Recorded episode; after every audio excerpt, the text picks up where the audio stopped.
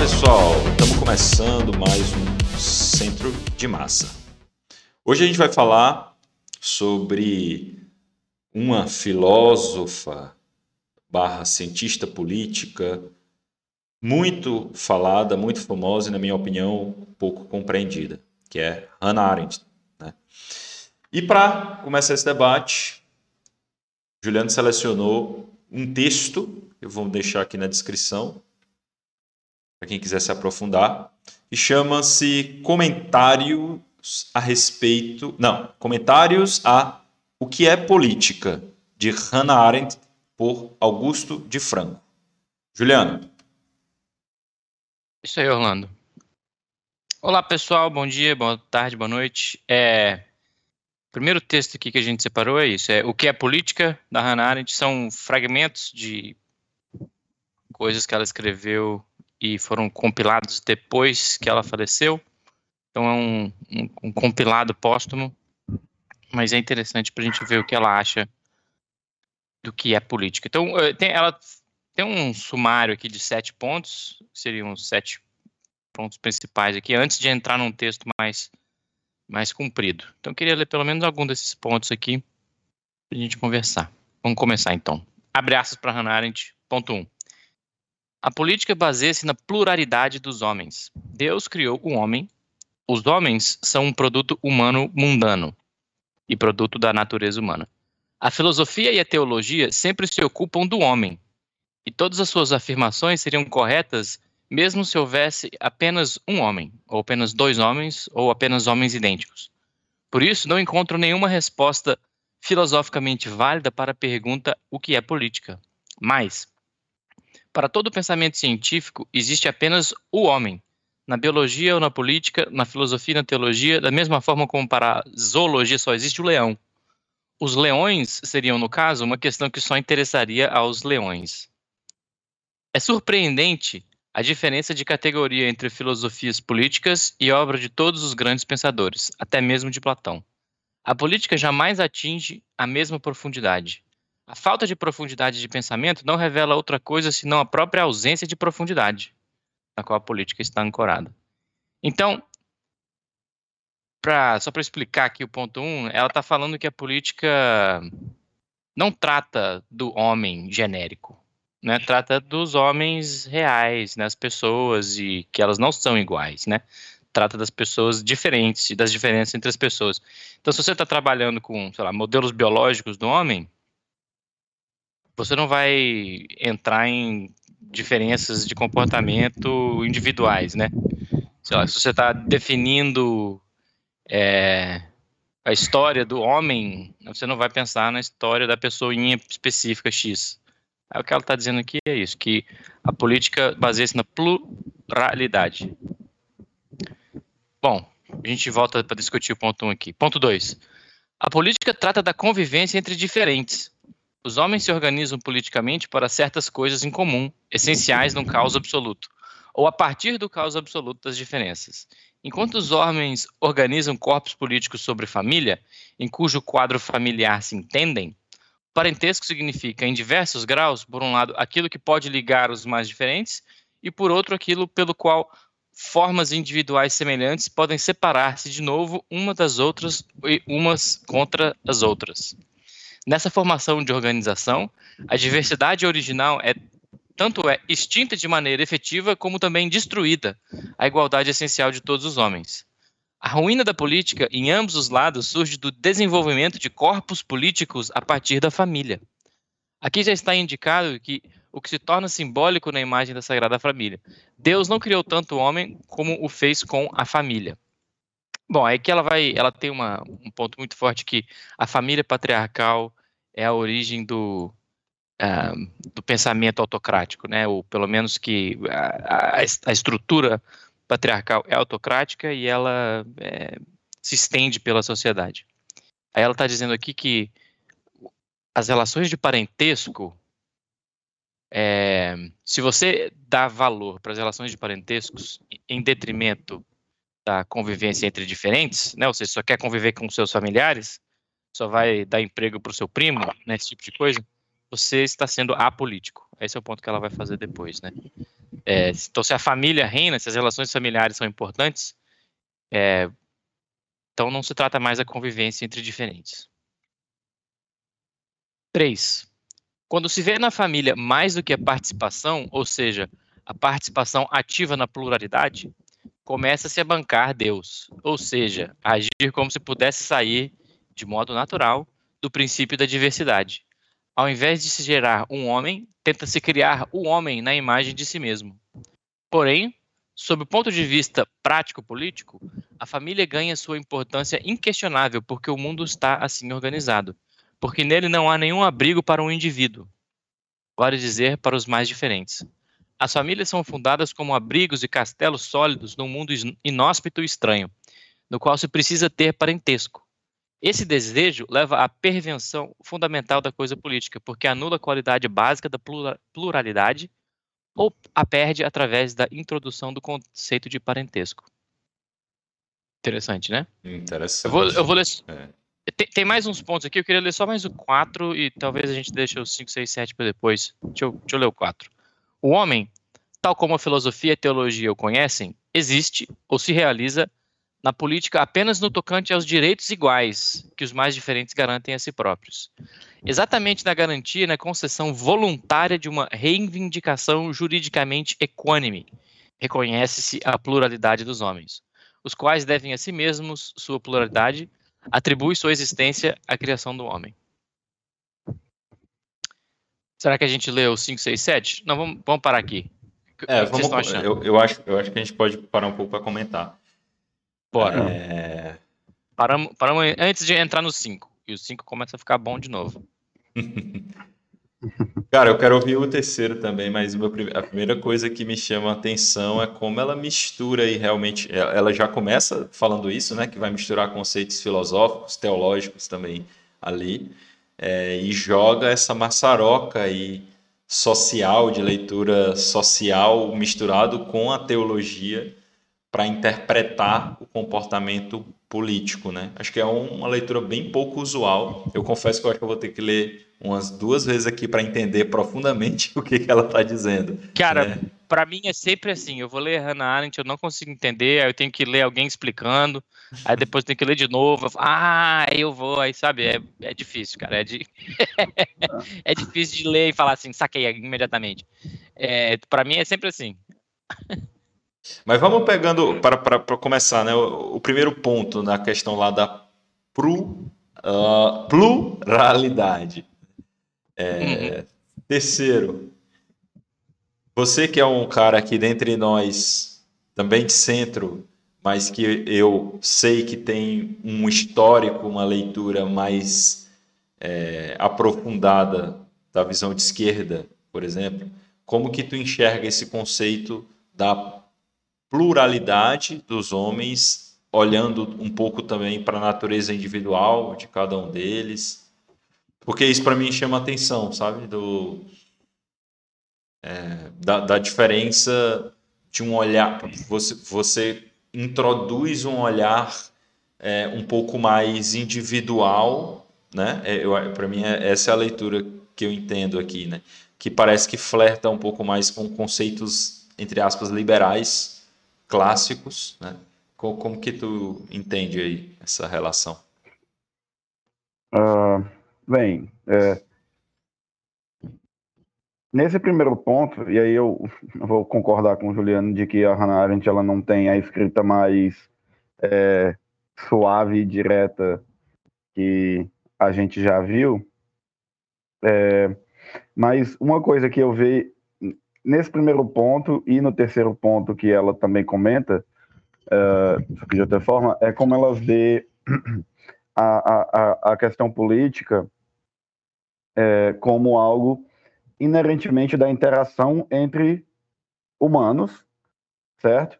E que essa interação vai ser realmente política ou verdadeiramente política se ela for entre diferentes. Então ela já parte do princípio dessa dessa que é como você disse uma, uma, uma premissa que está dentro desde a gente até conversou da outra vez que eu estava aqui sobre é, é, o Adam Smith e é uma é uma coisa realmente liberal sobre ó, vai ter esse confronto entre diferentes E é isso que vai realmente é, é, é, é gerar o princípio político, né? Essa, essa distinção entre vontades e como é que a gente vai chegar no meio termo.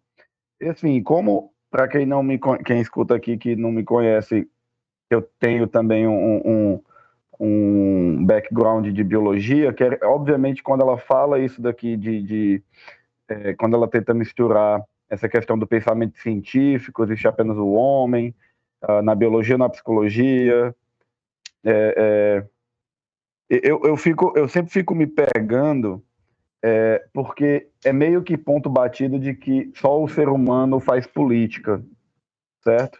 E primeiro que isso não é bem verdade, porque tem um livro chamado Chimpanzee Politics, chimpanzés fazem política, é, também é um livro muito interessante, por sinal.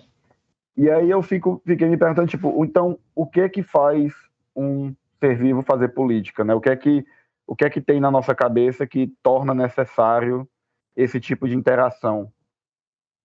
Nossa, ela vai e... comentar isso no ponto 5, já, já, já. Ela, que, deixa eu ver, no 5, é, no 5.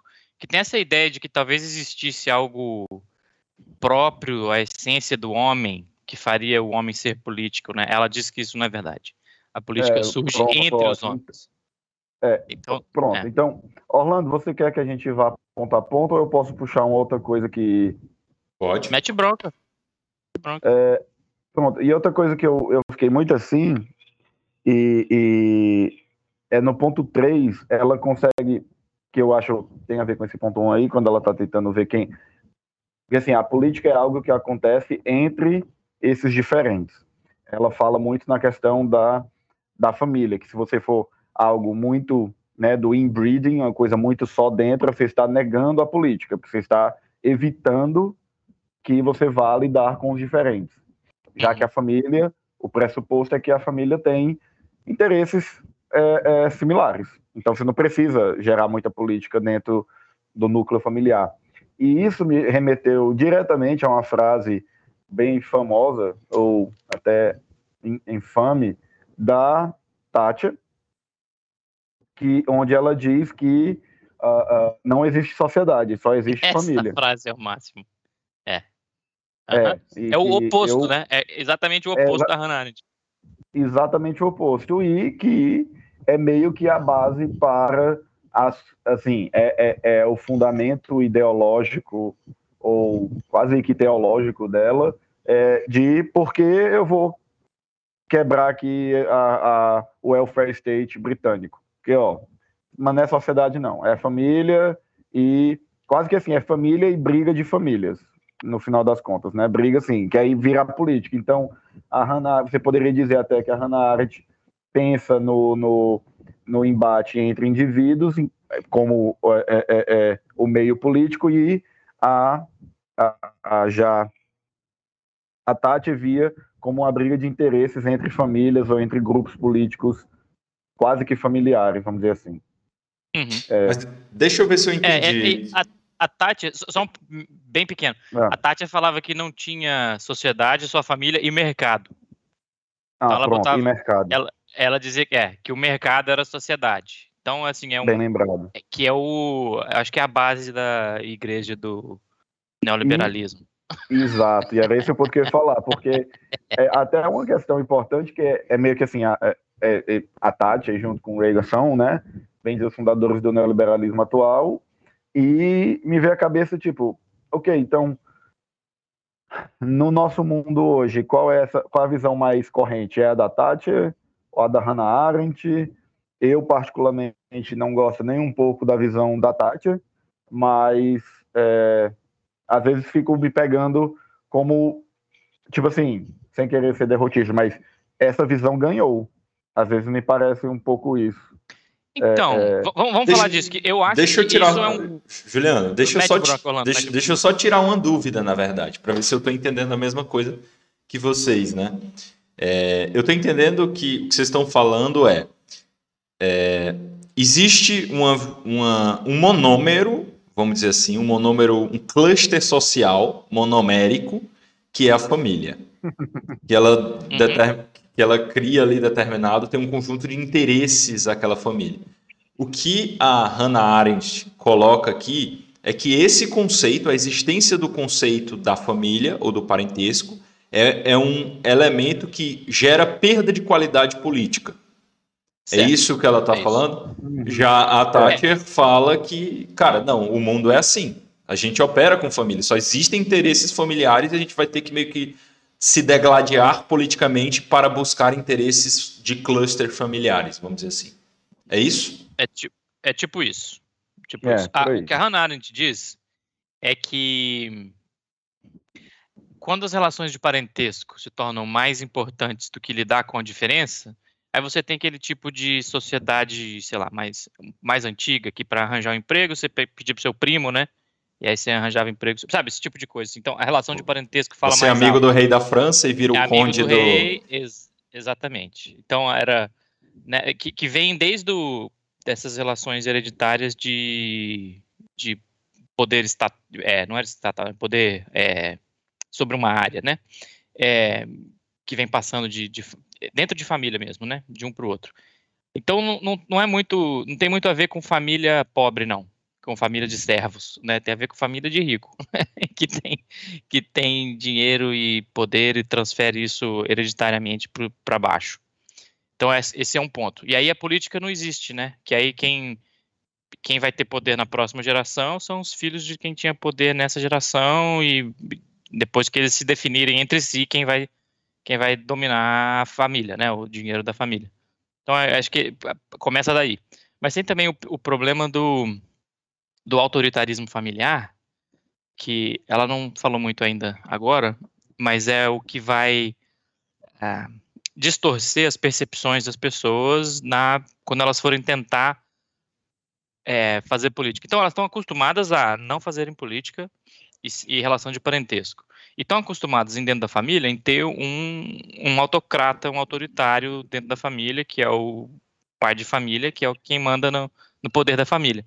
E quando é, acontece da pessoa ter uma relação que não é de parentesco, que precisa ter algum tipo de, sei lá, de, de discussão política, aí isso também não acontece porque as pessoas estão treinadas a serem autocráticas. Ela não chega a falar isso, mas é meio disso que ela fala depois. Então, a família serve como pequenos, como você diz, monômeros de autocracia, em que as pessoas lá dentro são autocráticas e estão sendo treinadas a serem autocráticas. Isso é um. E o que a, o que a, que a Thatcher diz, é, eu acho que ela não estava nem tentando puxar a sardinha para a família tanto, ela estava tentando puxar a sardinha para o mercado, dizendo que não existe sociedade, só a família e o mercado. É, e aí, e aí o engraçado é que assim, é, tá tudo errado isso aí. Né? Não, não eu, eu, eu, toda vez que eu vejo essa frase em algum canto me dá uma, uma certa um, um embrulho. Mas, mas é, até difícil. Como, como, como assim, ô, Tati? Como assim não existe sociedade, só existe mercado? É, existem relações que não são trocas comerciais. Ponto. Acabou. É aí, é assim que você prova que não é que existe sociedade, não existe só mercado. Então, mas antes, antes a gente avançar, avançar para outro ponto, eu ainda estou muito curioso com isso, porque olha só, é, o ser humano ele se governa a partir dos seus afetos. Certo? Eu, eu acredito é. nisso. Você desenvolve é, sentimentos pelas pessoas que, em geral, estão associados a um conceito de família, que aí você pode até pegar um conceito de família expandida, inclusive, né? São amigos do coração que também passam a ser irmãos, etc, né? E me parece que você vai ser muito mais flexível eticamente para esse grupo. Então, é, me parece que quando o terceiro falou que de fato essa visão, entre aspas, venceu, é, talvez seja, não será um processo natural ela vencer, porque a gente se governa pelos afetos, então é muito difícil você sentir mais solidariedade por um desconhecido do que por um filho, por exemplo. Entende? Eu não sei se eu estou indo no, no, no, ponto que interessa, mas de fato você vai sentir mais afeto e, portanto, suas decisões vão ser mais carinhosas ou, ou diferentes quando você pensa dentro do seu núcleo familiar. Entende? É, então, Como que eu vou ignorar que, isso? É, assim, sua fala me fez pensar em duas coisas. que eu acho muito importante sobre isso, só que vamos ver se eu consigo conectar elas. É, assim, eu vou começando pela questão dos afetos, certo? Uh, eu concordo com isso, só que é, é, foi muito importante você ter tocado, é, ter mencionado a questão da família expandida, porque, assim, não só porque é um pouco da, da área que eu trabalho, mas também porque o que acaba acontecendo, é, é, sem querer dar uma de Freud aqui, apesar de que ele entra um pouco também nisso, é que a gente desenvolve o que, que é afeto e o, as primeiras relações dentro da família, certo?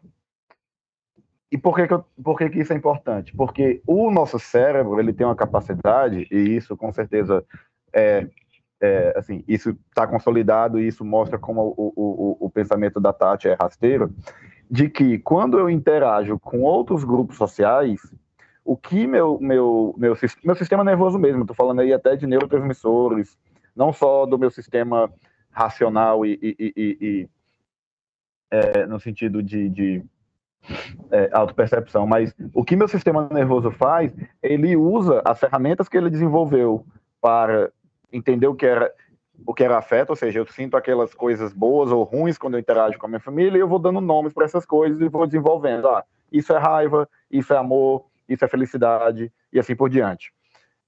Quando eu vou interagir com outros grupos sociais, o ferramentário evolutivo é que eu desenvolvi, que a gente desenvolveu evolutivamente, é baseado em família, porque pela maior parte da história humana, a gente tinha a nossa família ou grupos de famílias, a família estendida. E o que é que acontece? Quando eu, e isso tem é, experimentos maravilhosos com isso uh, fazendo, quando eu faço é, é, é, experimentos com jogos, ou coloco pessoa em máquina de ressonância magnética, e ela é um torcedor do, por exemplo, Flamengo aí, que é, né, ou Corinthians e qualquer coisa do tipo, a área que vai gerar cooperação, ou vai gerar uma empatia, ou vai gerar uma felicidade, quando eu vejo outro corintiano feliz, é a mesma que seria quando é meu irmão. Porque a gente não evoluiu com times de futebol, ou partidos políticos, ou o que quer que seja. A gente evoluiu com família. Mas a sociedade mudou e as ferramentas que a gente tem para poder se relacionar com essa sociedade, na nossa cabeça, são as mesmas. E aí, o que é que acontece? Isso significa o quê? Isso significa que a gente tem a capacidade de projetar afetos desenvolvidos para o meio familiar em outros grupos sociais que não são familiares. Certo? Uhum. Isso é a primeira coisa. E é por isso que a gente consegue sentir, assim, se, sentir pertencimento por coisas que não existem. A gente sabe que um time de futebol é uma coisa completamente a invenção do século XIX para cá e que não é uma coisa palpável, realmente existe. Partido político também, religião, grupos religiosos, qualquer grupo social, bem dizer, ele é uma invenção cultural, social. Mas a gente consegue se ligar a ele num nível fisiológico, porque a gente tem essa, essa, essas ferramentas.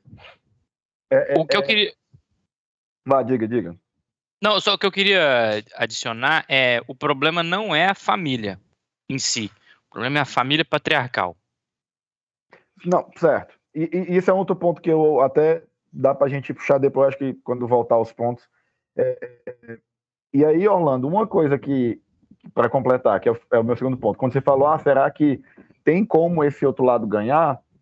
Né? Porque meio que assim, está indo contra a nossa vontade de ter os afetos. E isso é um ponto muito interessante, que assim, a priori eu concordo com você, mas a gente, muitos vão dizer que a gente está passando na, na no, usando o termo batido de, de sociedade líquida do, do Bauman, a gente está entrando em um momento onde a gente está, é é, é, é, é, como é que eu posso dizer, desfavorecendo ou desestimulando justamente ambientes de comunidade. E que a pandemia é o, o, o canto, né, o pontozinho que deixou isso mais explícito. Mas a gente veio perdendo a importância social e a participação em comunidades religiosas. Se você for uma pessoa religiosa, todo mundo fala isso, como está se distanciando da igreja. A galera da esquerda vai falar da, da, do desapego do trabalhador pelos sindicatos, que era porque a gente pensa no sindicato como uma questão de briga, mas era uma questão de, de comunidade. Os sindicatos tinham é, é, era onde as crianças brincavam, era no negócio do sindicato, era onde fazia churrasco junto, era onde se convivia e se discutia política. É, é, é, e, e numa visão assumidamente um pouco mais de esquerda, muito, eu, eu e outros vão até falar que justamente a, a, a e por isso talvez a, a Tati esteja certa, a mercantilização de quase tudo, transformar tudo, seja tudo que não é, é, é, é tudo que não cabe dentro do raciocínio de lucro do mercado, precisa mudar. Ou é combatido. Os sindicatos eram combatidos, o futebol, que era um outro momento de, de, de é, comunidade, ele vai se transformando em uma coisa mais empresarial. Quase tudo vai tendo esse, esse é, é, é um raciocínio mercantilista, mercantilista não sei se é o termo correto, mas um, um, um raciocínio financeiro em cima do, do, de uma coisa que era social, certo? Até o ponto hoje que a gente tem em, os Estados Unidos, o Juliano sabe muito bem, empresas usam seu dinheiro porque é uma extensão do direito de expressão, da liberdade de expressão, ou seja, empresas têm liberdade de expressão, não realmente mesmo porque mistura indivíduo e empresa, e hoje a gente sabe que o, e o iFood chama o, o funcionário de ele é um empresário de si mesmo, e a gente fala isso, que tem que investir na gente, no nosso capital social, e aí a gente vai borrando essas linhas do que, que é social, do que, que é individual, é, é, meio que facilitando justamente essa. Porque se eu não sei o que é, que é o social e o individual, eu não consigo gerar esses afetos com grupos. Entende? Muito, é um pouco meio bagunçado a minha ideia, mas, enfim, era é isso que, que eu, eu tô falando. Não, muito, muito interessante. A gente podia, pode trazer uma discussão semana que vem sobre essa é, fagocitação da, dessas esferas não comerciais, não pelas esferas comerciais. Por exemplo, né, a ausência de praças hoje no ou diminuição da, da, da presença de praças em favor de shoppings, né? Sim. Você não tem mais uma praça que é uma né, de todo mundo e de ninguém ao mesmo tempo. Quer dizer, você tem ainda essas praças, né? Mas a gente está vendo a troca delas pelos shoppings, né? Você vai sair, vai aonde? Ah, vamos, vamos andar no shopping. E não é exatamente a mesma experiência, né? É uma outra experiência. Mas uma coisa que eu queria falar é do, da, das categorias, que é que quando a quando a Hannah Arendt começa, ela fala, né, que ah, existe o homem e os homens, né? Que na natureza não tem realmente características, é, é, é, nada é classificado, né? Então, se você pegar as folhas de uma planta, assim, né? Ela não é nenhuma folha é igual a outra. E a gente chega e fala assim, não, isso aqui são folhas pela função, né? Então nessa árvore aqui ela é uma folha desse tamaninho, pequenininha, naquela outra árvore um negócio totalmente diferente, uma folha completamente diferente. Fala, não, é uma folha também, porque tem a mesma função, ou sei lá por quê. A gente olha um mundo que é não repetido, e cria categorias, né? Falar, ah, então isso aqui são os homens, né? Mas o que a Ana está falando é que essas categorias são a gente que cria, né? Então, não tem categorias, tem os homens, né? Então, entre cada pessoa, são todas diferentes, com vontades diferentes, etc. E a política é o que existe entre eles. É, tinha um outro ponto que eu queria lembrar, depois eu lembro aí. Então, então assim. Qual foi a sua pergunta mesmo, Rolando? Que você falou, então, eu queria fazer uma é, pergunta. É, é, a, a, minha pergunta, e na verdade agora acho que eu já tenho uma, uma resposta a partir do que vocês falaram, né? Eu entendi, certo? Até, até agora que a gente, do que a gente estudou aqui, que é, a Hannah Arendt, primeiro, ela constata que tudo que existe, um pouco nessa linha do que você falou, é uma, é uma invenção e foi oriunda também de uma cultura patriarcal. Então, quando você falou, por exemplo, na é, estrutura familiar, o problema não é talvez a estrutura familiar, né? O problema não é a estrutura familiar, o problema é como a estrutura familiar foi montada, né? Aquele monômero, ele de fato vai existir pelo que o terceiro falou, porque os nossos afetos evolutivamente eles foram construídos dessa forma, mas como a gente concebe o que é família, e os papéis dentro dela e como ela se relaciona com outras famílias foi uma ideia construída dentro de uma cultura patriarcal barra autoritária. Então a própria estrutura da família é um conceito autoritário. E é isso que a gente tem que questionar. Tá. A família existe, vai existir. Né? Mas como ela é formatada, como, é, é, é, como ela é formatada que talvez não seja legal. E uh, não sei se o Juliano tinha, ia falar alguma coisa, mas uma coisa que eu acho que é uma diferença importante, eu, eu concordo basicamente com tudo que você falou, Orlando, e eu acho que é, é isso aí mesmo. Só queria fazer um, um, um lembrete para não parecer muito o, é, é, até porque isso é uma discussão comum dentro da academia, quando a gente bota um pouco de biologia dentro de política, é que, é, apesar de ser verdade que sempre a gente teve família, desenvolveu em família e evoluiu todo o, a nossa biologia, tendo a família como um, assim, um, um fato, isso não quer dizer que também todas as famílias são iguais. E por que, que eu estou dizendo isso? Porque é, é, é, a gente, primeiro porque a gente hoje, no momento presente, a gente tem formas diferentes de famílias ao redor do mundo, quando a gente considera não só a sociedade urbana, industrializada, mas vai considerar também as sociedades é, caçadoras-coletoras ou indígenas e coisa do tipo.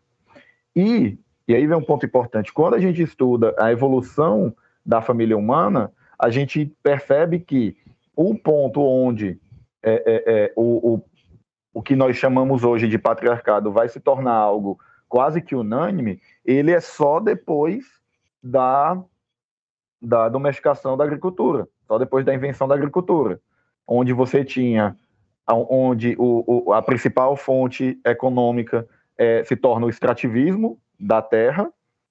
Tudo bem que antes era extrativista também, mas era uma coisa, né? Mas não tinha aquele pedaço de terra único para proteger. Era meio que aspas tudo de todo mundo. Não era bem assim, mas você tinha que migrar, você tinha, você acabava interagindo mais. Você não era sedentário como a gente se tornou.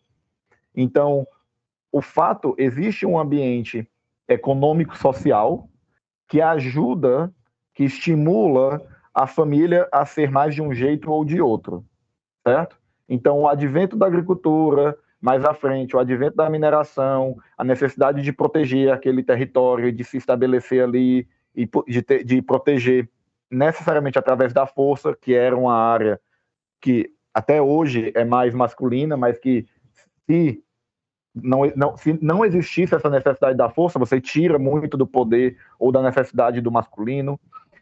Então, a, a, a, o que eu estou achando, o que eu quero, o que eu estou tentando dizer é que existe aí também uma maleabilidade da família e de como a gente interage com essa família de acordo com a necessidade, é, é, com a imposição, perdão, do meio ambiente para a família. Perfeito. Certo? Então, nem sempre a gente precisou do homem protetor da terra com as, ou, ou do grupo de homens protetores da terra. Até hoje tem cantos que não precisa isso e você vê sociedades mais igualitárias. Então, existe meio que um, um, uma questão de interação homem-meio ambiente, onde a família é uma forma também do homem se adaptar. É como se fosse, aqui é mais vantajoso ter um homem protetor. Então, esse tipo de família é, é, vai ser mais presente. Ah, aqui não é tão mais vantajoso, então esse tipo de família não vai ser mais tão presente. Perfeito. A, a Riane Eisler, naquele livro que eu falo todo dia, é, Cálice e a Espada, ela diz que a família patriarcal surgiu na, na virada do, do Paleolítico para é, a idade da, do Bronze, né? Que, que é exatamente isso que você está falando. Na época que, quando surgem as primeiras. É, é uma, é, tem uma, uma revolução que é meio, meio parecida. É, quer dizer, acontece mais ou menos na mesma época que é o surgimento da agricultura, o surgimento das cidades, o surgimento da, da religião estruturada que tem sacerdote e, e, e, seguidores, e é tudo mais ou menos junto. E aí, na Mesopotâmia, nas cidades de Ur e não sei o que, aí começa a surgir templos, que são as cidades, onde as famílias organizadas de forma autoritária estão, onde é, tudo é meio que é, começa a girar em torno desse Deus que agora é sobrenatural, não é mais natural, não é o Deus da fertilidade, né? As deusas paleolíticas, tal, é o Deus, é o Deus homem, é, autoritário, violento. Então isso aí está é, realmente tudo interconectado e parece que tem mais ou menos 6 mil anos, assim. Antes de 6 mil anos, no Paleolítico não tinha muita, por exemplo, não tinha túmulos diferentes, né? Sabe, ah, esse aqui é o especial da vila, esse aqui é o resto. Não, era, os túmulos eram tudo igual não tinha muito túmulo de guerra, sabe? Vários crânios furados no mesmo lugar. Então tinha pouca guerra. Tinha briga, tinha gente, tinha homicídio. Não estou falando isso, mas não tinha guerras, igual a gente conhece. Ou é, é, mausoléu, né? De, de, pessoas que morreram e tal. Então a ideia, teoricamente, é que a, o mundo passou de um lugar em que é, a cooperação é, mandava mais nas famílias, até que passou a ser autoritário e a violência espalhou a partir de alguns lugares, ela espalhou pelo mundo e entrou, de acordo com esse livro da Rianese, entrou na Europa vindo do, do leste, assim, né? Na Europa. E aí ela, ela, você consegue ver datação de onde vai aparecendo esses cemitérios, sabe, por exemplo, ou vai aparecendo túmulos diferentes, eles vão ficando cada vez mais recentes e, e entrando na Europa, assim. É, então, teoricamente, pode ser isso, mas tem tudo a ver. E, e, e não é. Só queria concordar com você, é, é, é, terceiro. Não é. É muito. É, nos 300 mil anos de ser humano, sei lá, 200, 300 mil, é nos últimos 6 mil que isso apareceu e se espalhou. Isso. Isso. Mas para concluir. Só para. Vai, desculpa, Orlando, mas só para levantar, isso aqui é totalmente especulativo, tá? Agora. Só para. Mais uma coisa que me veio é que. É, assim, em, em, biologia, e não só em biologia, mas também em economia, a gente sempre vê a questão de, do meio como é a interação entre o, o indivíduo e o meio, né? Porque nem às vezes uma mesma ação às vezes é vantajosa porque o meio permite que essa ação seja vantajosa, né? E às vezes não permite. E aí eu fiquei pensando, e é a especulação aqui que eu queria só jogar mesmo, que é será que muito, ou não sei muito, mas será que parte do movimento feminista tão desenvolvido e tão crescente recentemente, também, não só pela ação, né, pela atividade das mulheres, mas também tem a ver com o fato de que estamos passando por um processo de uma sociedade cada vez menos extrativista, onde mineração e agricultura são cada vez menos é, é, é, um, tem menos impacto na economia geral e então, e além disso, vivemos em sociedades mais urbanas, onde essas mulheres podem se organizar a parte do patriarcado, como aconteceria ou ainda acontece em cidades mais rurais. É, é, será que você tem então esse um meio socioeconômico que está propiciando ou, ou, ou, sendo mais diminuindo aí a, a, a, o porra, agora me esqueci como é que é threshold, uh, o limiar necessário uhum. para que essa mulher se, se, se emancipe? pode ser uma, uma coisa, uma, uma consequência dessas que é outra coisa, assim, é, foi bom o Juliano tocar na questão do 6 mil anos para cá, porque também a questão da urbanização para o ser humano e como a gente reage a essa urbanização é mais recente ainda. A gente está falando de 1800 para cá. Né? Lembremos que o Brasil virou mais da metade de população urbana em 1960. Sim. Meu pai estava vivo. Eu, eu ia contar, eu, eu, o que eu ia comentar, terceiro, é o que você falou agora é, é mega coerente, né? Eu concordo totalmente com você. É, ia dizer que a gente tem que lembrar que evolutivamente, aí falando diferentemente da estratégia cultural, né? Acho que a estratégia evolutiva ela pressiona, na verdade, ela, ela tem um apoio de uma estratégia cultural e, a, e elas estão meio que ali se nutrindo. O que, que eu quero dizer com isso? Né? É, existe uma estratégia evolutiva como espécie que é a gente se coletivizar de alguma maneira. Né? Então, a primeira coisa que eu ia comentar é que a dificuldade da gente compreender o conceito da pluralização, eu acho que ela vem exatamente porque ela nega a coletivização. Então, pode, pode perceber que quando você está contando uma uhum. história né, para alguém, a primeira coisa que você quer ouvir é tipo, sabe quando a gente sente isso? O feedback que você quer ouvir do outro quando você está contando é sei o que você está sentindo. A gente quer sempre afirmar que o outro é parecido com a gente, para a gente não se sentir alienígena. Então, o que eu quero dizer com uhum. isso é: a gente tem que ter algumas ferramentas culturais que nos coloquem perto uns dos outros. E isso nega a, pluraliza a pluralização. Né? E aí, de um lado, talvez é, na, na, narrativa da Riane Island, aí, antes essa estratégia era mais forte, era a cooperação. E aí determinados fenômenos aconteceram que o autoritarismo passou a ser uma nova ferramenta. E eu acho que ele passou a ser uma nova ferramenta por uma condição, como você falou, moldada pela situação em que é, eles é, pode pode perceber que essa situação mais autoritária é uma situação que você coloca os conceitos, os protocolos culturais ou de comportamentos de uma forma mais digerida. Então, assim, ó, você tem que ir para a igreja domingo. Você, não, você meio que não se pergunta de onde vêm as coisas. E nesse espaço de normatizações autoritárias, de como você tem que seguir, não tem espaço para pluralização, porque são simplesmente normas, regras que você tem que seguir, e, e elas são de fácil digestão porque justamente nos aproxima da coletivização, que já é uma estratégia inerente. Então a gente gosta, a gente cai em armadilhas autoritárias porque tem um, um gene evolutivo ali, sei lá se é o melhor termo possível, que nos pressiona a estar perto do outro é bom. Entendeu? Só que o que a gente tem que buscar é outras formas que não autoritárias, através da cooperação, aceitando as pluralidades, mas isso é difícil de fazer porque não é uma coisa digerida. O resto está digerido, é isso que eu quero dizer, entendeu? Não, eu, eu faz todo... Vai, desculpa, Juliano, pode ir. Não, eu, o que eu acho que você concordo, Orlando. Eu acho que o que você quer dizer aí é ver, ver se é isso. É, sociedades autoritárias têm o futuro já muito mais pré-determinado do que sociedades abertas. Em, em que sentido? O que, que você vai fazer, o que, que é o certo, o que, que é o errado, o que, que é o que, que, é o padrão de vida que é para ter, o que sabe? Então, assim, você sabe que você vai casar, vai morar não sei aonde, vai fazer isso, tem que fazer ir para igreja no domingo.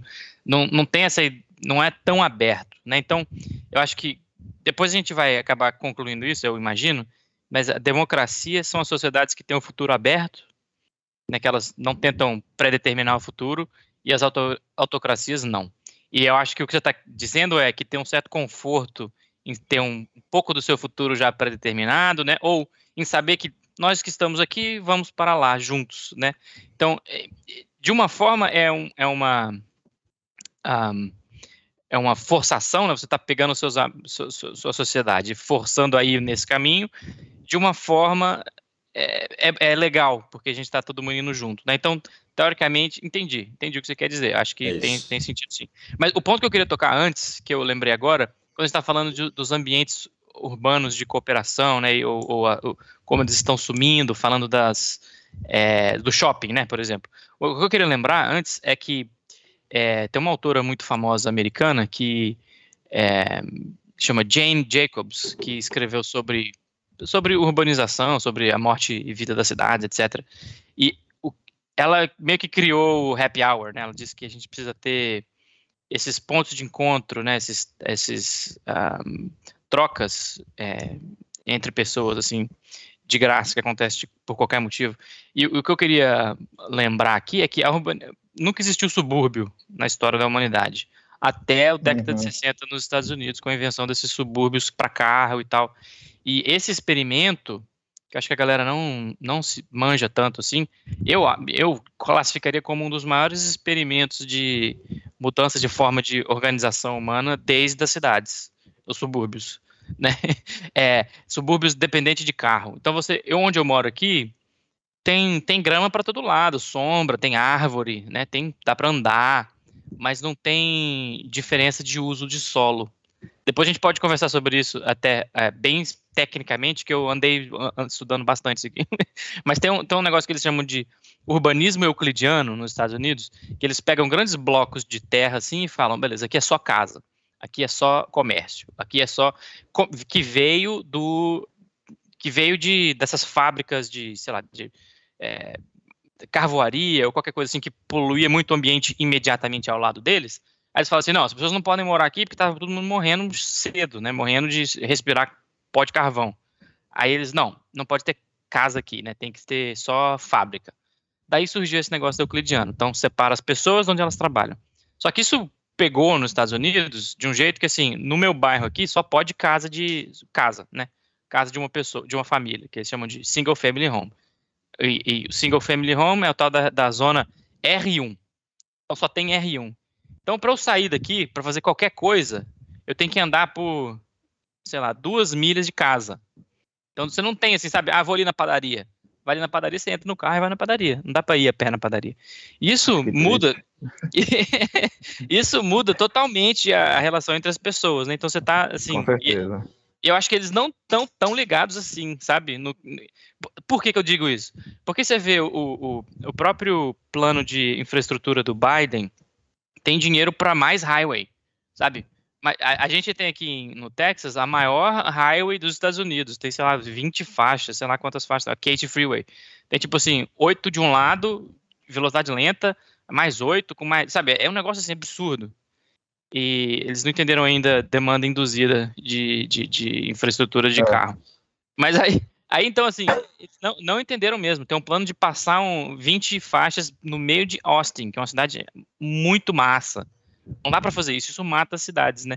Então, mata. tá tudo ligado. A falta de ambientes onde essas coisas acontecem, que vem desde a Ágora, né? Era um ambiente onde isso podia acontecer, a democracia. E a sobra de ambientes é, é, privatizados, ou, ou tanto de, de, de, shoppings que a gente estava falando, mas também nas famílias, né? Então, se você privatiza o, a, o espaço público, se não existe mais espaço público, não existe mais ambiente para a sociedade respirar. Então era, era isso que eu queria dizer. Muito bom. Vamos, vamos então continuar para os próximos pontos, que eu acho que pode, podem ter alguns complementos legais aí. Bora. É, eu só queria. Vamos para o ponto, só queria dizer uma coisa para quem talvez escute isso no futuro coloque no Google Kate Freeway e fique com medo do que o diabos é isso.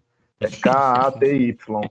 E, eu, tipo assim, eu já vi cenas é, de assassinato que me machucaram menos do que é, essa Kate Freeway. Nossa, verdade. Vale a pena ver. 26, nossa, 26 faixas, gente. Eu achei até, até uma coisa legal, Orlando, que é quando você bota no Google, é, aparece tipo no é, para que, que ela serve no Maps. E aí é claramente, tipo assim, downtown Houston para fora de, do Rio, de Houston, em linha reta.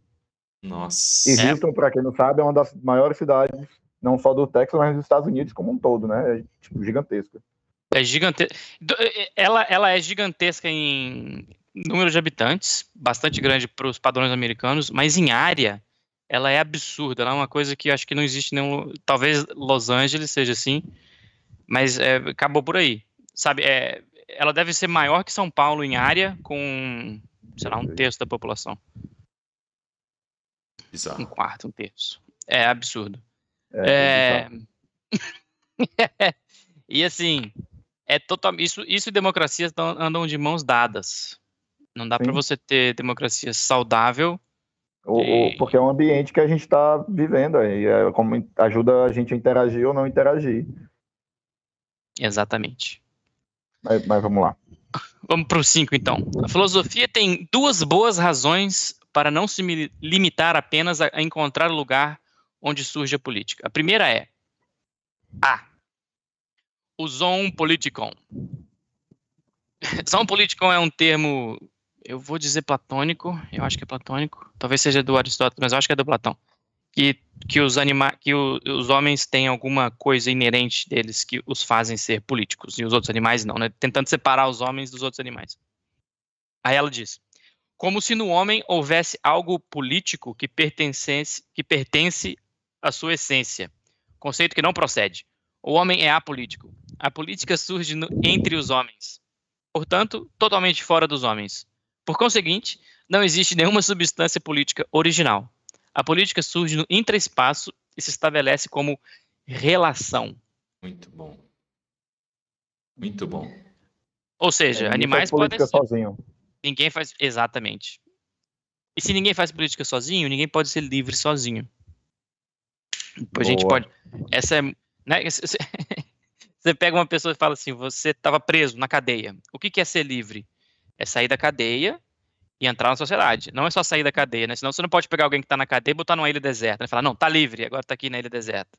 Tá livre? É, é que, é, tá isso me lembra aquela galera que quer, ah, vou fazer aqui, vou ser, assim, sem querer fazer muita piada, mas normalmente é a galera mais liberal, assim, vou fazer o meu próprio país, aí vai e forma um micro-estadozinho, ah, aqui não tem, não sei o que, beleza. E aí, tá? Como é que é a sua política de uma pessoa só? Exatamente. Muito bom. O ponto B é a concepção monoteísta de Deus, em cuja imagem o homem deve ter sido criado. Daí só pode haver o homem. E os homens tornam-se sua repetição mais ou menos bem-sucedida. O homem, criado à imagem da solidão de Deus, serve de base ao State of Nature as a War of All Against All, de Hobbes, ou seja, estado natural de guerra entre todos contra todos. É a rebelião de cada um contra todos os outros, odiados porque existem sem sentido, sem sentido exclusivamente para o homem criado à imagem da solidão de Deus. Nossa, que potente, cara. a solução ocidental dessa impossibilidade da política dentro do mito ocidental da criação é a transformação ou a substituição da política pela história, através da ideia de uma história mundial. A pluralidade dos homens é dissolvida em um indivíduo homem, depois também chamada de humanidade. Daí o monstruoso e desumano da história, que só em seu final se afirma plena e vigorosamente na política. Interessante, né? A humanidade é uma desumanização do homem. Isso. É. Vai, vai vamos, vamos continuar. Porque... Mete bronca, pode falar, pode falar. Não, é porque é, é, enquanto, assim, da mesma forma que às vezes se discute, ah, não existe sociedade, existe apenas família, tipo, muitos vão dizer, é, meio baseado nisso, mas eu me lembrei, eu já vi um professor, uma entrevista de um, de um professor da USP, Vladimir Safatli, e ele diz, ó, oh, por muito tempo a ideia de indivíduo não existia.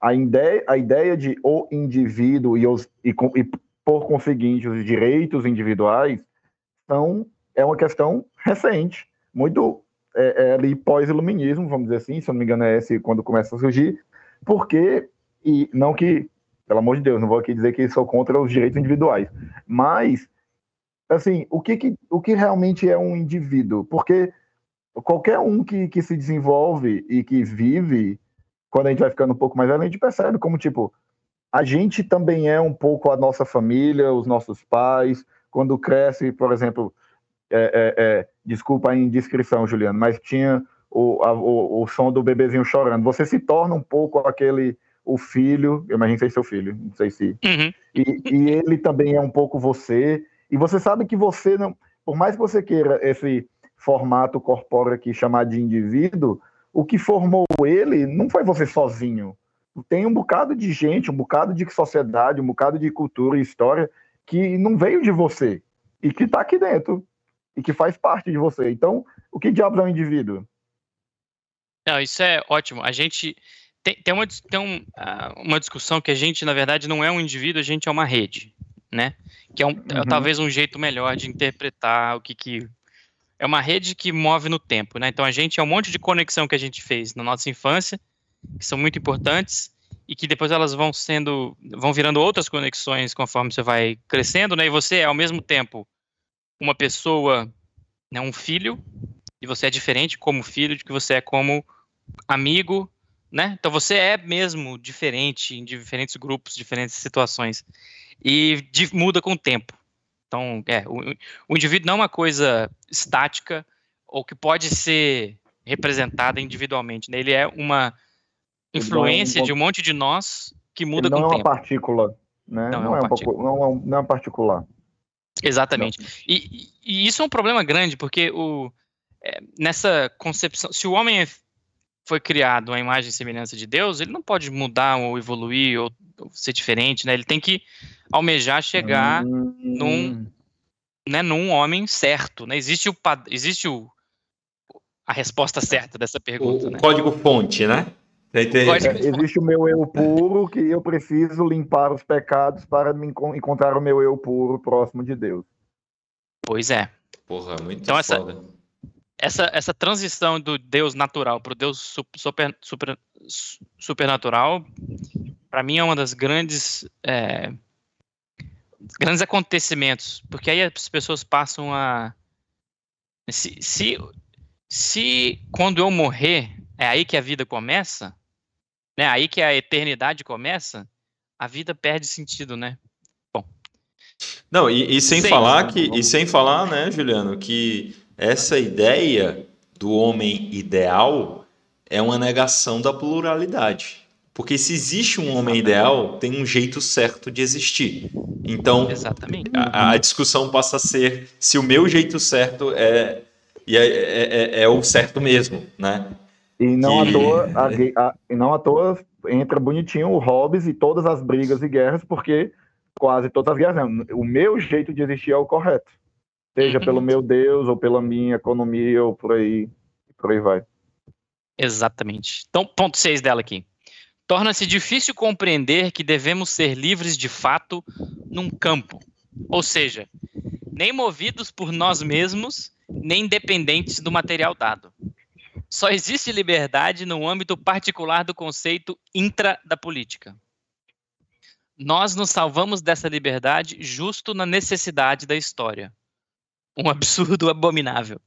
Agora, esse aqui é difícil de entender porque é, é Muito difícil. Eu tô...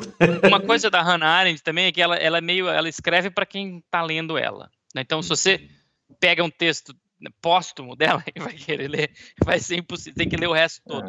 Mas o que ela está dizendo aqui, pelo que eu entendo, é que ela, ela primeiro, ela concorda com o Popper é, que o historicismo é um problema, que a história não, não é o motor é, que, que, a, que não existe um motor para a história, que a gente não vai a algum lugar, que as regras históricas nos mostram, né, que a gente pode inferir olhando o passado para onde a gente está indo no futuro. E ela diz que a gente só pode ser livre na política. Aquilo que a gente estava falando, dá para ser livre sozinho. Então ela está juntando essas duas coisas. Quando você descobre que você, para ser livre, precisa dos outros, né, você precisa ser livre na convivência, né, então você tem que criar um campo em que as pessoas podem ser livres lá, entre si, livres entre si, né, lá no campo, é, é diferente de achar que a história está levando todas essas pessoas caminhando para um lugar X. Isso aí é Uhum. não livre. né? Nossa, Então, me, se você. Me veio uma imagem. Desculpa, Juliano, mas me veio uma imagem mental da física que, que, que, me ajudou a entender esse conceito agora que você explicou, né?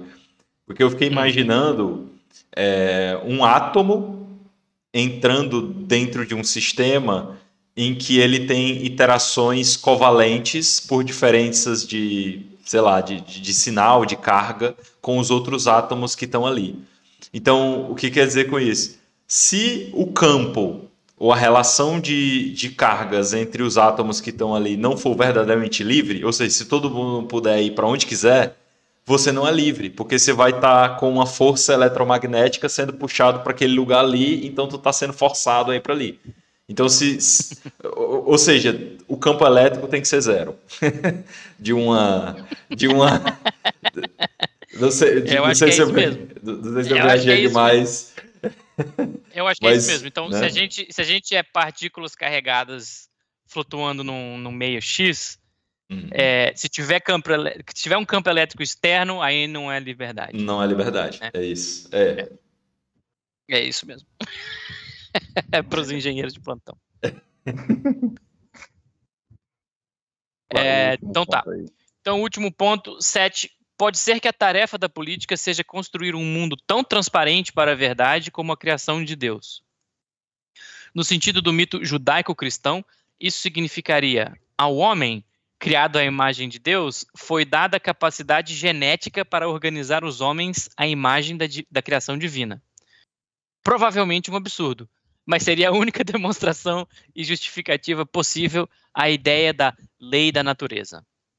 Na, diversi- na diversidade absoluta de todos os homens entre si, maior do que a diversidade relativa de povos, nações ou raças, a criação do homem por Deus está contida na pluralidade.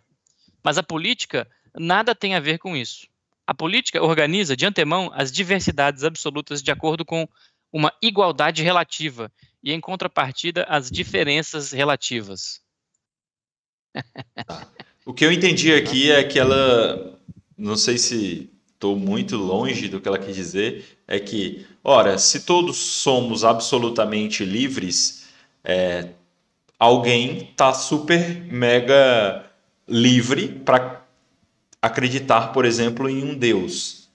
O que ele não pode é entender que aquele Deus, ou que ele pode ter o poder de guiar a vida dos outros. Foi isso que ela quis dizer? Ou foi muito longe? Ahn, não, é, o que ela está dizendo aqui, acho que você captou, é.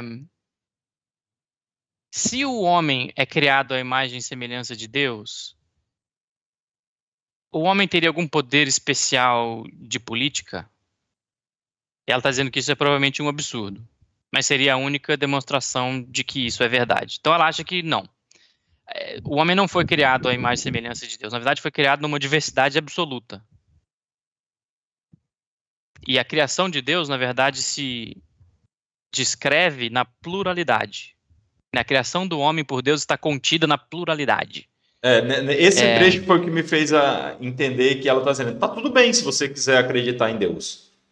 A criação é, do homem ela... por Deus está tá contida na pluralidade. Ou seja, vai ter alguém dentro dessa pluralidade que acha que isso é, é verdade. Foi isso que eu entendi. Mas eu acho que, eu acho que ela está dizendo aqui é que essa imagem e semelhança não é um. Um indivíduo, é, é são todos os indivíduos, é o são coletivo que é a imagem e semelhança. É.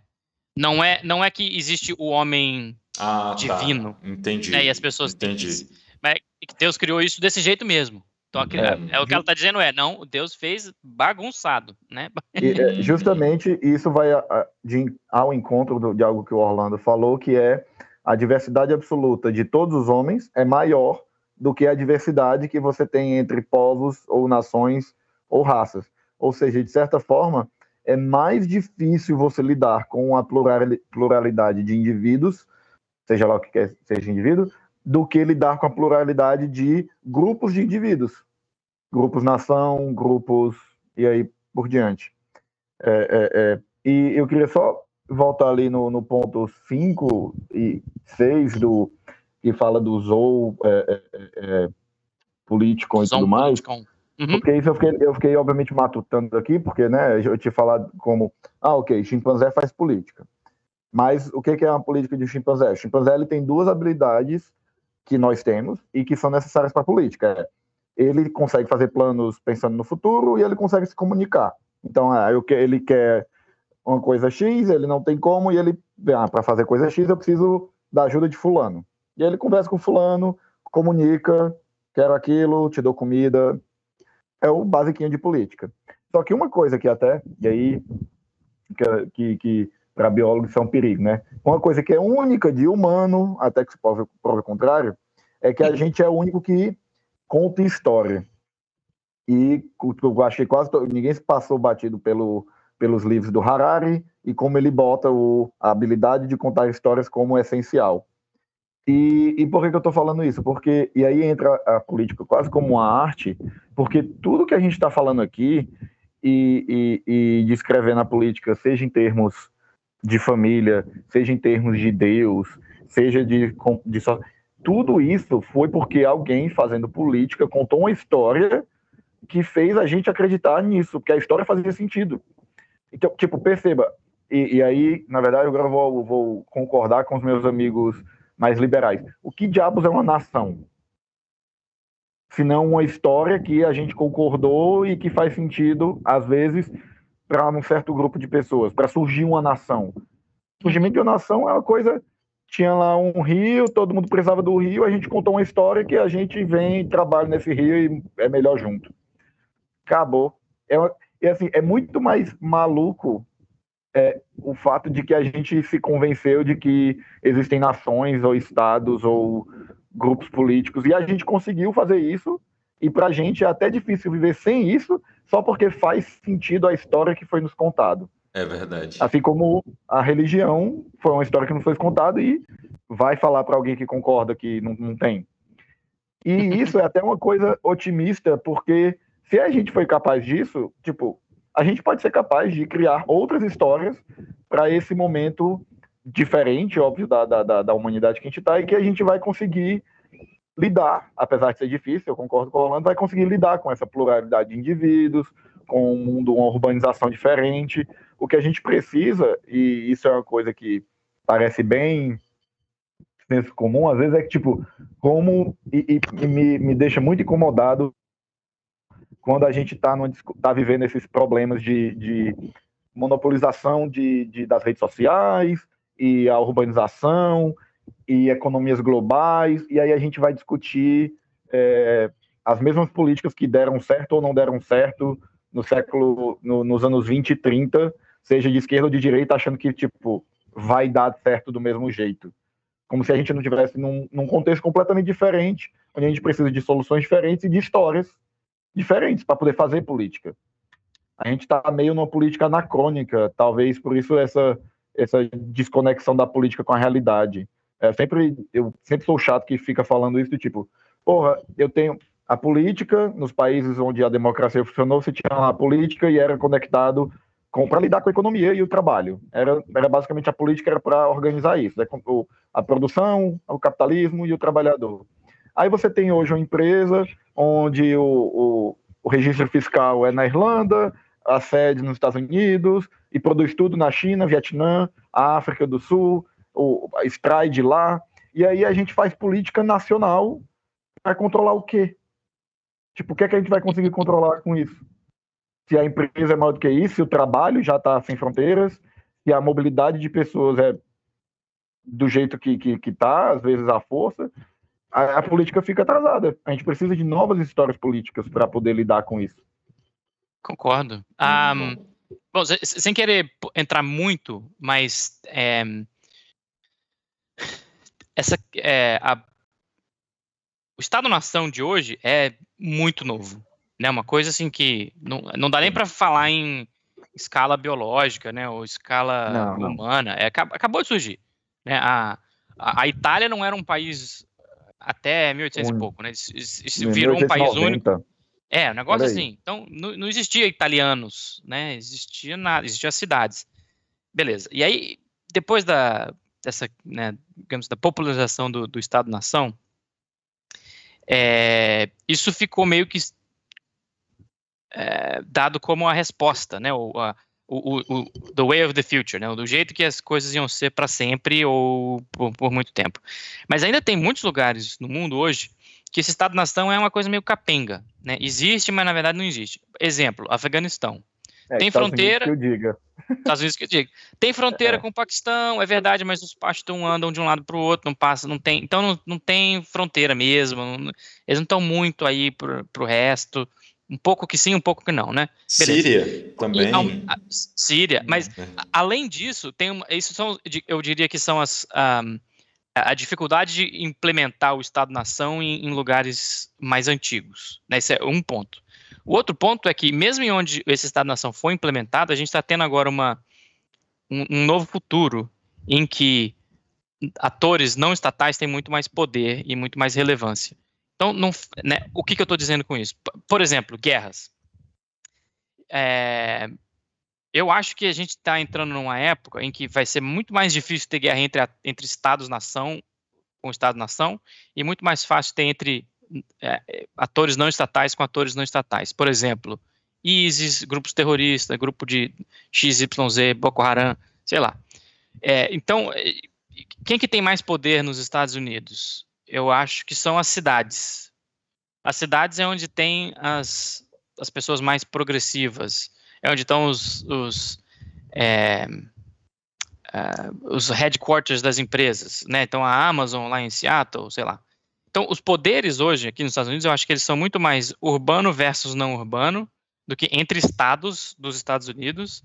E mesmo no urbano, poder particular assim, né, das empresas é outra coisa. Então, a gente está caminhando para um futuro em que eu acho que a gente vai ter uma representação política mais local, mais cidade ou distrito ou coisa mais menor, menos nação, porque tem essas pressões fazendo as cidades serem iguais às cidades, as zonas rurais serem iguais às zonas rurais, e esses non-state actors brigando aí no mundo. Então, não sei, mas eu acho que a gente está num, num mundo que, que essa paz de Westfália está balançando, né? O, o, o Estado-nação está menos explicativo, menos interessante. É, e você tem, por exemplo, coisas bem banais, assim, uma pessoa do zona rural dos Estados Unidos a, apoiar o Putin, assim, né? Que não, que é uma coisa impensável na é, Guerra Fria por causa dos Estados-nações, né? Agora não. Agora assim, não. Eu concordo mais com ele ali, aquele pessoal ali da Polônia que é, é Deus, família e Deus acima de tudo, família, sei lá, é a mesma coisa, né? Então eles ficam assim, ah, então eu, tô, eu sou parecido com aquele cara da Polônia. É, então, é isso. Hum. Eu, eu acho isso interessantíssimo, Juliano. Eu ia até.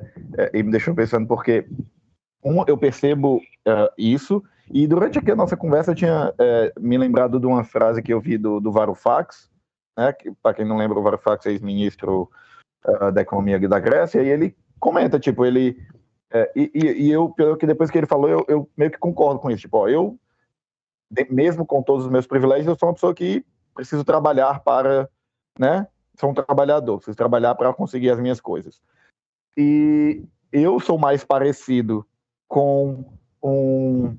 É, eu, eu, eu tenho mais similaridades com um entregador de comida lá em Londres do que com alguém de berço de ouro da Faria Lima mas eu estou aqui fazendo política com ele e, teoricamente, tendo que usar o Estado-nação para me relacionar com ele. O que, o, o que, é que me impede de. Né? Porque, assim, você poderia até ser um pouco mais universalista, que eu acho que a esquerda deveria ser, e tipo, ó, eu não luto pelos direitos dos brasileiros, eu luto pelos direitos dos seres humanos trabalharem com decência, porque não é porque eu mereço oito horas, aí o paquistanês merece trabalhar 12. Ele não merece também, merece só oito. E, e, isso que você falou, mas voltando, eu me lembrei que uma coisa que o xadrez verbal, o Felipe, sempre fala, ó, vamos lembrar, durante a Guerra Civil, está, oh, Guerra Civil não, perdão, durante a Guerra Fria, é, União Soviética e Estados Unidos, no, no, o, o, a relação de comércio deles não era 10% do PIB de cada um, o que eles trocavam entre si. Olha quanto é que é esse valor entre China e Estados Unidos hoje. Isso impede é, é, isso que segura eles dois de brigarem, porque eles sabem que ia perder muito dinheiro. Ao mesmo tempo, e aí é, é, é a contrapartida disso, eu tenho certeza que, assim, tenho certeza não, mas eu vou chutar que em nenhum momento da história da, da Inglaterra, é, Londres era mais, se importava mais com Paris do que com Newcastle lá no norte. Mas por que, que eu estou falando isso? Porque hoje, Londres, essa cidade que virou um hub financeiro mundial, ela se importa mais com quem? Com Beijing ou com, ou com Leicester, Leicester ou qualquer devem qualquer coisa no meio da, do Reino Unido? Se for para fazer guerra, ela vai bater em, em, em, Birmingham ou vai bater em Beijing? Tá ligado? Uhum. É, e, e esse tipo de, de novo, fluidez que a gente está tendo aqui, a economia e a tecnologia também, né? Porque, obviamente, para eu conhecer a história do trabalhador paquistanês, eu preciso daqui da internet, é, é, vamos dizer assim, e isso gera essa fluidez de o que, que a gente vai contar de história de Estado-nação ou de grupos de mesmo interesse. Eu tenho um amigo, ele é super católico, e ele chegou para mim já todo com o, o papo caramba, o pessoal da Polônia se garante, não sei o quê, porque ele só via a parte boa, vamos dizer assim, do, da organização católica e da proteção. Depois que ele foi ver como é que o governo polonês estava fazendo isso, ele ficou, puta merda, sempre tem que ter um filho de uma égua. Foi até bom, porque foi mesmo na época que ele estava se desencantando pelo Bolsonaro. Tipo, ah, é quem é aqui que caga o pau, não sei o quê, e aí vai, vai ficar o nome ruim pra gente que é católico, blá blá blá. Mas ele já foi pego por isso do, do, do esse internacionalismo ideológico, tá, a tendência é só crescer mesmo. Concordo, 100%. O, eu acho que a esquerda está aprendendo agora, porque a, a, direita começou a se internacionalizar antes, agora nessa segunda leva, né? Tinha a internacional comunista, né, tal, etc. Mas agora tem essa internacional nacionalista, né, que, é, é, que é... é maravilhoso isso. Nacional socialista. É, e aí é, a, a esquerda tá tipo assim, não, a gente precisa fazer mais, né? E, então eu acho que assim, a, a, esquerda americana, por exemplo, agora tá é, é, é, como que fala, comemorando os, os, os as vitórias da, dos verdes da esquerda europeia, né? Inclusive o Obama mandou um vídeo para para Merkel essa semana que ela tá saindo, né, do poder. Ele mandou um vídeo, uhum. nossa, maravilhoso o vídeo. Um minuto e pouco, assim, mas só falando, você é o máximo, né? Não sei o quê. Então, acho que a esquerda vai começar a se internacionalizar mais, e é isso aí. Então, acho que a gente vai ver isso que você está descrevendo, né? Um mundo em que. Seu globalista. Você é um globalista. Engraçado, né? O Steve Bannon chamar a gente de globalista, ele vai lá na Itália tentar é. aprender com os italianos. E depois vem no Brasil. Eu, eu, só, eu, só, queria, eu só queria aproveitar. Eu, porra, agora eu vou me esquecer de quem foi que fez essa frase, agora não me lembro se. Mas foi um desses gênios brasileiros dos anos 40, 50, agora não lembro se foi o, se foi o Antônio Jobim ou se foi.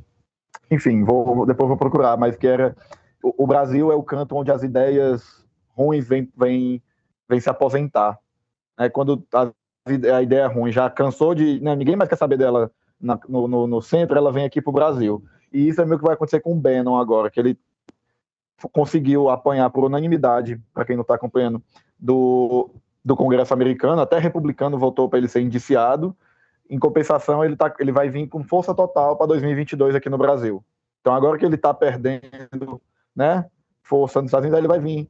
As ideias ruins dele vão vir fazer passar o feriado aqui em 22.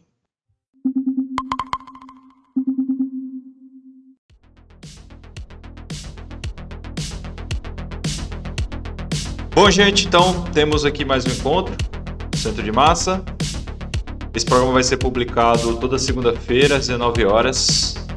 E é isso. Obrigado. Eu sou Orlando Lustosa, aqui com meus companheiros Oliveira Terceiro, Juliano Campos. Obrigado, pessoal.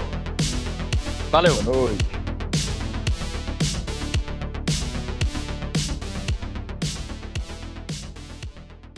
É, só um exemplo que eu acho até mais, mais contemporâneo, mas tipo, o mundo passou por todo, surgiu neoliberalismo, Thatcher e Reagan, aí, ok, ganharam junto com a queda do muro, aí, pum, todos os países começaram a fazer isso e, para minha tristeza, até governo de esquerda, aí surgiu a esquerda Bill Clinton, Tony Blair e o, o, o, o Schroeder, e que era a esquerda que tentava seguir o modelo neoliberal, e não é à toa que todos foram chutados pelos sindicatos.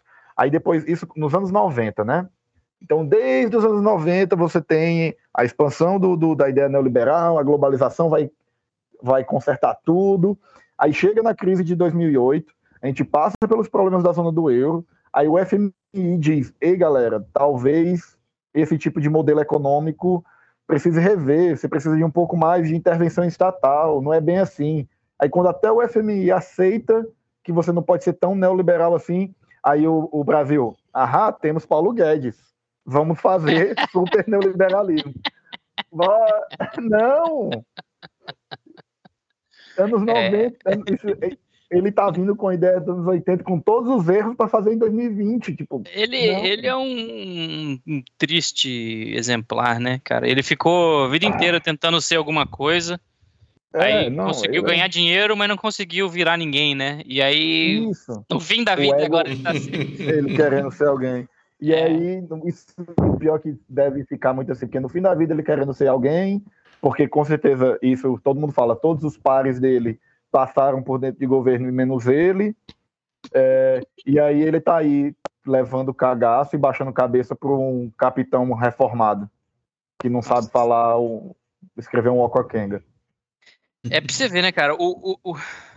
Precisa muito pouco para uma pessoa vender a alma, né? Eu achava que precisava de muito mais, ah, sabe? Mas não, é não. só um carguinho, é só o carguinho, é só participar das festas.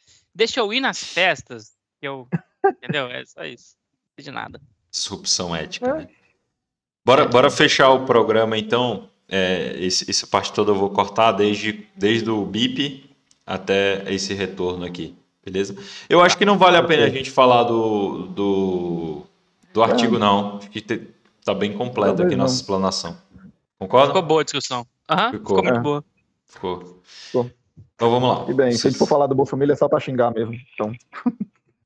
então... A gente faz outro dia um, um rage. Tem que fazer, né? Pega Podia ter um, fotinho de um alguém minuto, vai. É, o minuto do ódio, que nem no, no Big Brother, no, no Big Brother o livro, né? É, que eles tinham um minuto só para descarregar toda a raiva.